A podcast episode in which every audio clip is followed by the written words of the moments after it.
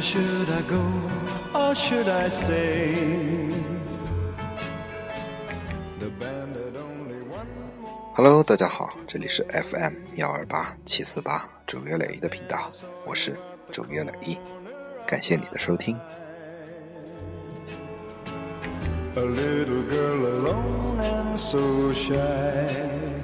I had the last waltz with you. 看上一次更新应该是在二零一七年的九月十一日，现在是二零一七年的十月二十二日的凌晨三点十二分，一个月零十一天没有更新了。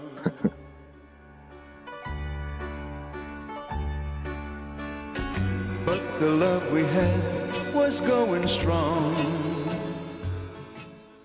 因为我前段时间一直处在一种莫名的焦虑当中，我也就差不多是十年一节那期节目更新的时候的事情吧。然后到一个巅峰的时候，就特别难受，然后就觉得就得了一种轻微的神经官能症。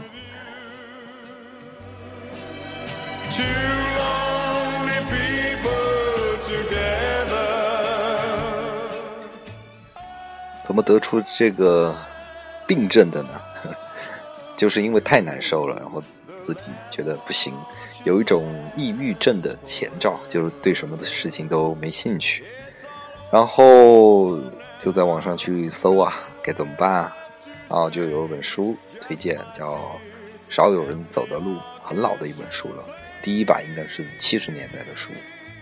然后看完之后呢，就觉得，哦，又有了新的领悟，觉得怎么说呢，自己的又成长了一点吧，所以跟大家分享一段这一个多月不见，经历了些什么事情。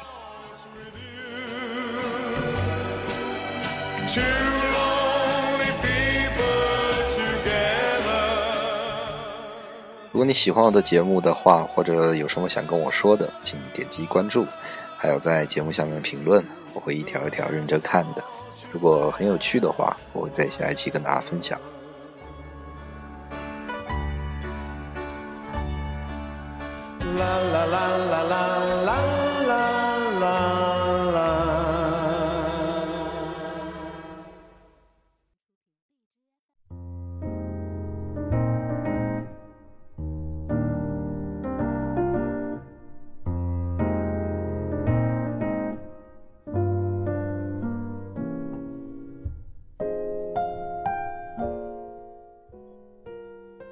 我们长期以来的想法和感受，有一天将会被某个陌生人一语道破。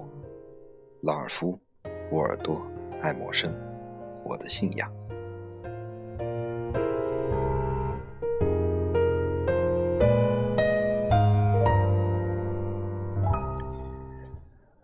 这是少有人走的走的路的第一本的序言的第一句话，非常喜欢，因为我在十年前也有这样的 无病呻吟吧，然后觉得全世界的人都不理解我，都不明白我，都不懂我在想什么。然后那个时候我的同桌，其实我跟他关系不是特别好了，然后他说了一些话，让我觉得哇，怎么会是这样的人，知道我在想什么。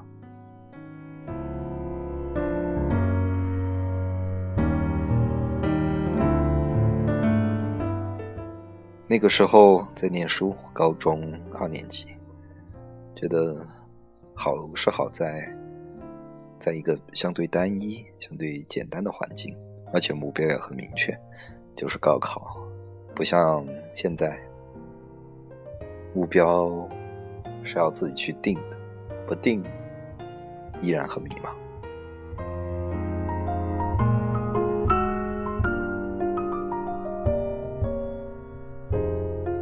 我记得我在很多期节目之前跟大家讲过及时行乐。去英国对我来讲很重要，因为除了那一系列的话，他说的一点，活在这个世上能有选择的情况，为什么不让自己开心的选择呢？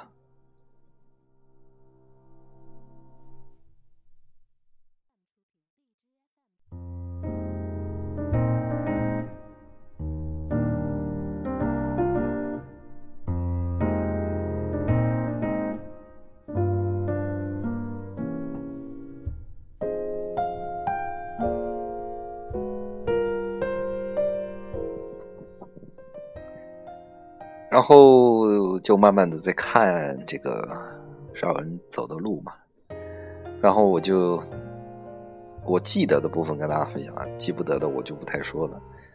他说到，其实看了之后觉得，哎呀，老外和我们也一样，不单单只是中国人有巨婴的这种趋势，其实外国人也有了。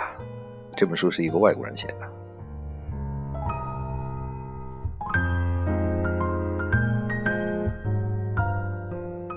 其实症状和我们差不太多，只是说我们的文化跟他们不一样，所以体现的矛盾点不在于就是媳妇儿跟婆婆之间，它更多的是以个人为中心发散到家庭啊，嗯，就这些方方面面吧，还有工作啊。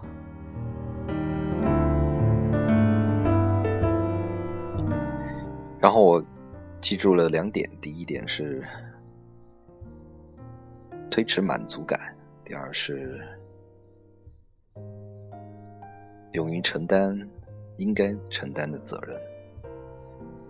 我回头想想，在前几个月，今年的前几个月，一直都是处在选择一种让自己爽的方式，但是忽略了一点，就是承担应该承担的责任。我会有意识、无意识的去。避开矛盾也好，或者说应该承担的责任也好，或者说拖延，就导致了到今天的这种，也不是今天吧，前段时间的那种很尴尬的境地。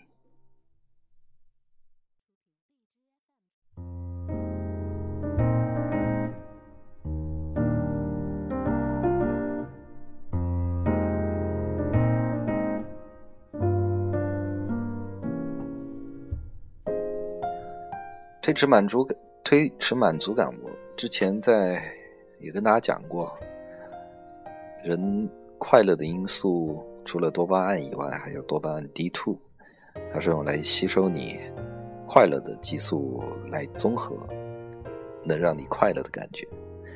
所以，当什么事情都让自己一开始就开心的话，到后面你会觉得。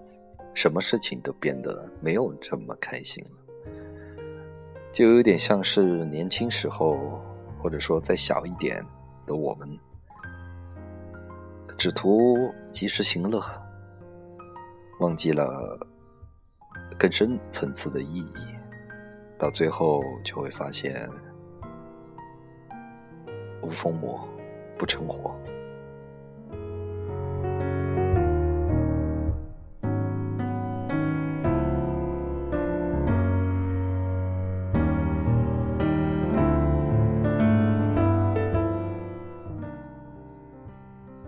然后就国庆节了呗，回家了一趟。其实我还蛮期待这一次回家，因为我觉得回家跟朋友们聊一聊天，或者说跟家人们在一起，能让自己的这种轻微的神经官能症稍稍的变好一些。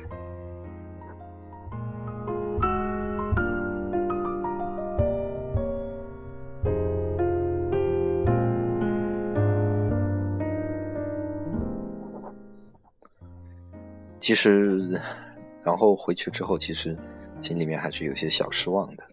第一是各种忙碌，因为我的叔叔他在国庆节期间结婚了，所以在家里面帮忙比较忙，没有时间跟大家相聚。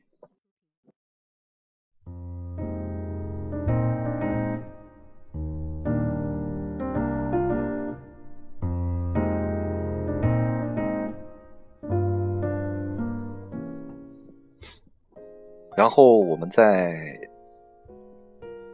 十月一号那天，我们大家一起去组织露营了一下。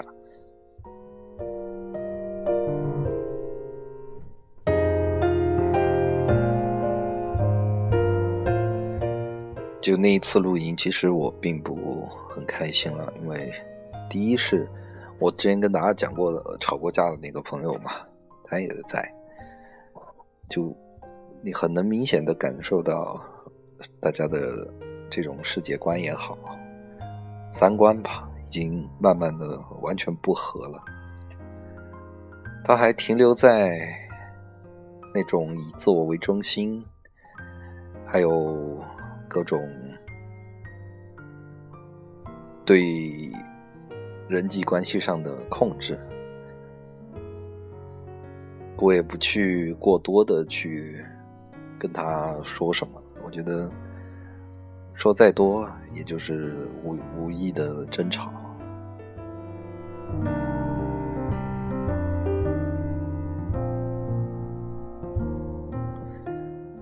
但是我又另外一个，就是我经常说的，以前很能聊得来，但是越来越发现他跟不上我们的脚步的时候的那个朋友，这是我让他这一次是让他让我比较惊喜的一部分是，有就就是在露营那天嘛，我说其实我很伤心一件事情，就是我觉得我一直在前进，而你就停滞不前，我很难过。完了之后，他把我去年过生日送给他的一本书《联盟》，他才看完。他花了一年时间 看完。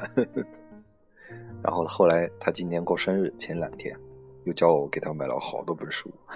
我说可以啊，没问题，但是希望你能把它看完，而且是那种认真的看，而不是草草了事的事情。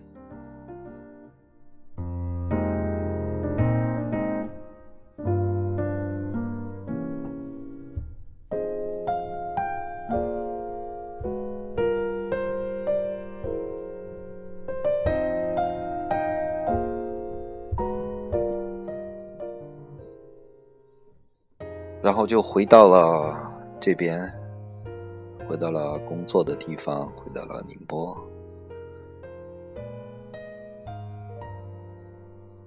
闲来无事，在微博上刷了一下一个综艺节目，韩国的，不是安利，可以去看看，叫《孝利的民宿》，大家都知道啊，应该。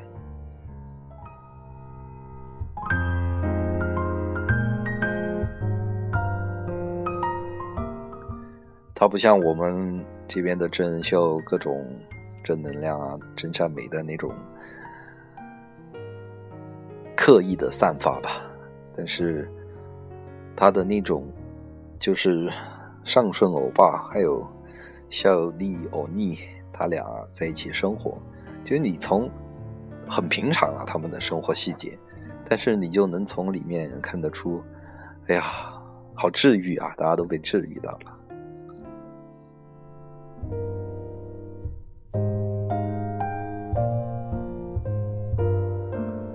有没有刻意的感动环节啊？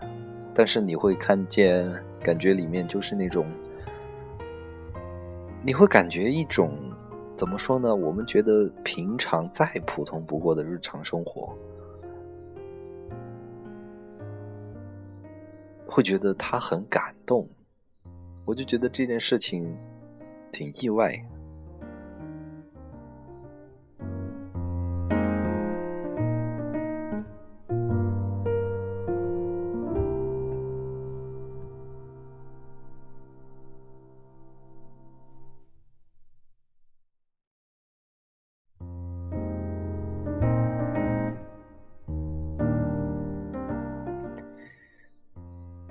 就拿我来说吧，其实我回家这一次回家最开心的感觉，并不是跟朋友在一起，也不是跟家人在一起。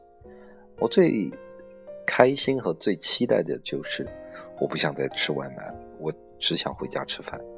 我也不想去外面吃什么你们所谓很好吃的东西，我就想回家吃饭。我就想体验一把，我今天不用想吃什么，然后回家就有饭菜。无论什么都好，我不爱吃的也好，我爱吃的也好，我就很开心了。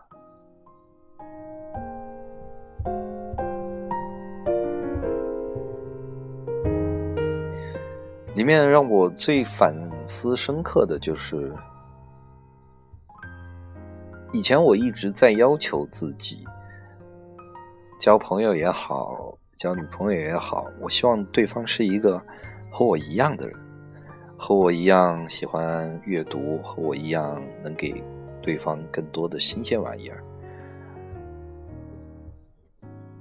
这样的强求会导致一种什么情况呢？就是，也许我今天看了一本世界观，我要跟他分享，其实他也许答不上来。那我能不能换一种方式，把这样的技巧也好，这样的内涵也好，把它内化成自己的东西，再用另外一种方式，或者说。在生活当中的一种方式，把它表达出来呢？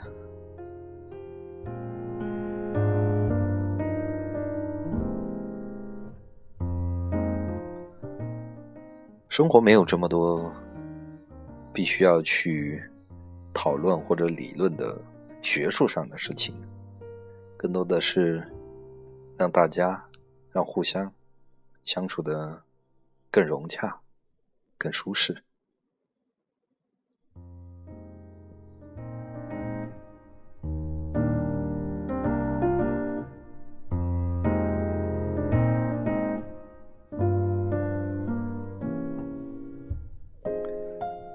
这是我最近的体验，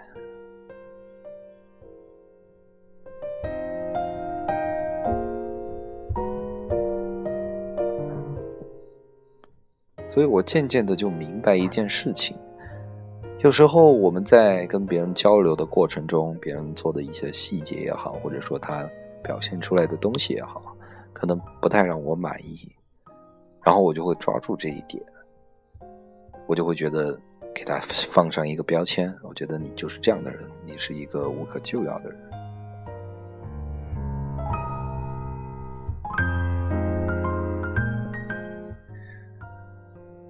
然后就决定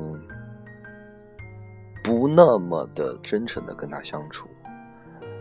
但是我们忽略了一点，人是会成长的，自己也好，别人也好，都是会成长的。在这个时间，做了一些也许主流价值观也好，或者说你自己主观的价值也好，觉得不符合的东西，但是不代表他一辈子，或者说接下来的好几年都还是这样。那我们不是也就这样成长起来的吗？对自己这么宽容。为什么对别人这么严苛呢？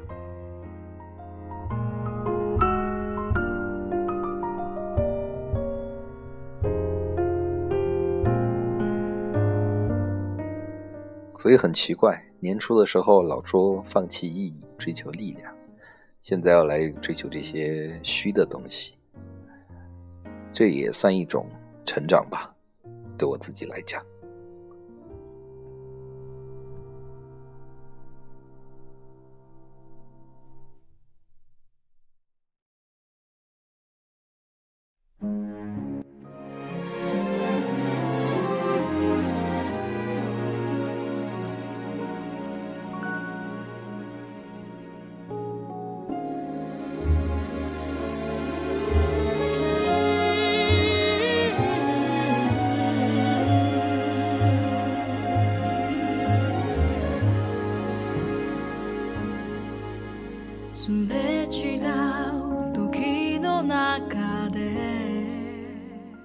好的，瞎聊瞎聊的，不知不觉聊了将近二十分钟，没有什么营养，就是自己在这一个多月得到的体悟、体悟、体验和感悟。好了。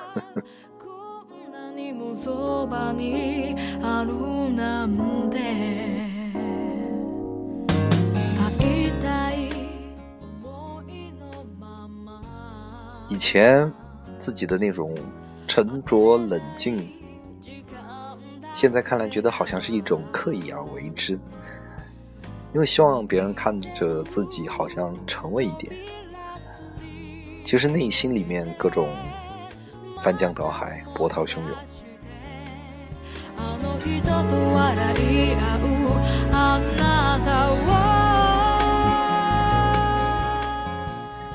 这就好像以前是这样的，在一潭全是墨的水池里面，然后人家告诉你，你自己去在这潭水里面有很多东西，你自己选一样你特别喜欢的。第一下永远是懵逼的，找不到，怎么找，找不了。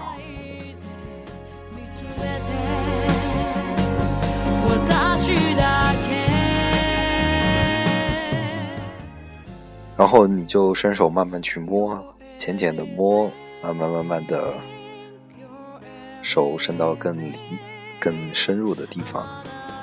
好，你摸到了一样，你就会去想象它是什么样的。好像不怎么满意，那丢掉吧。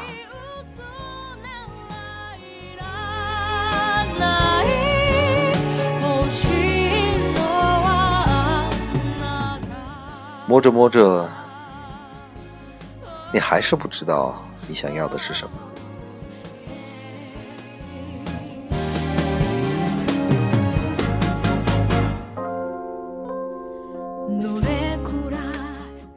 时间越来越少，你越来越慌。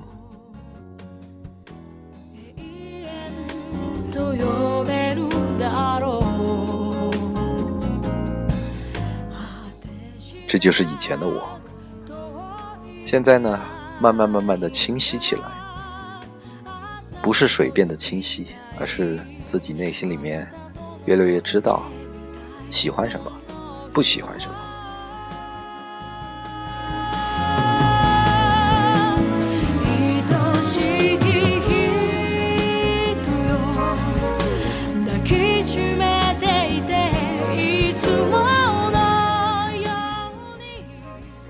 所以现在不像以前那样。心里面总是带着一股气，看全世界的人都是傻瓜。现在用更平和的方式去跟人相处，用更让人接受的幽默去跟人相处，这一点是让我自己觉得非常神奇的一件事情。因 为我觉得，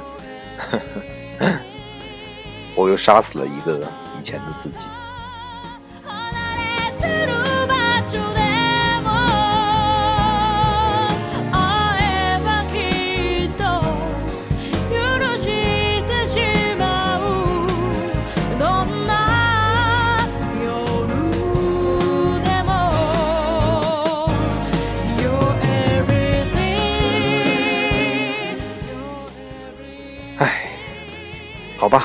就这样吧。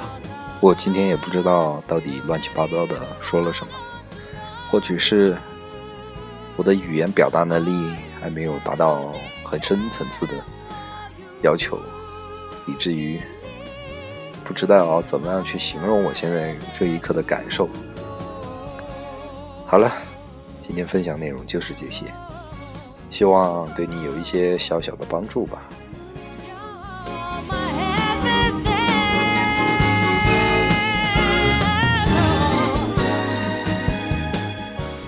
如果你喜欢我的节目的话，请点击订阅或者关注按钮。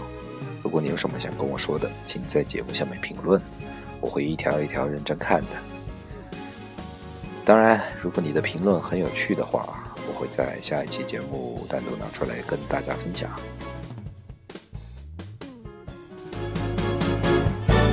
your everything，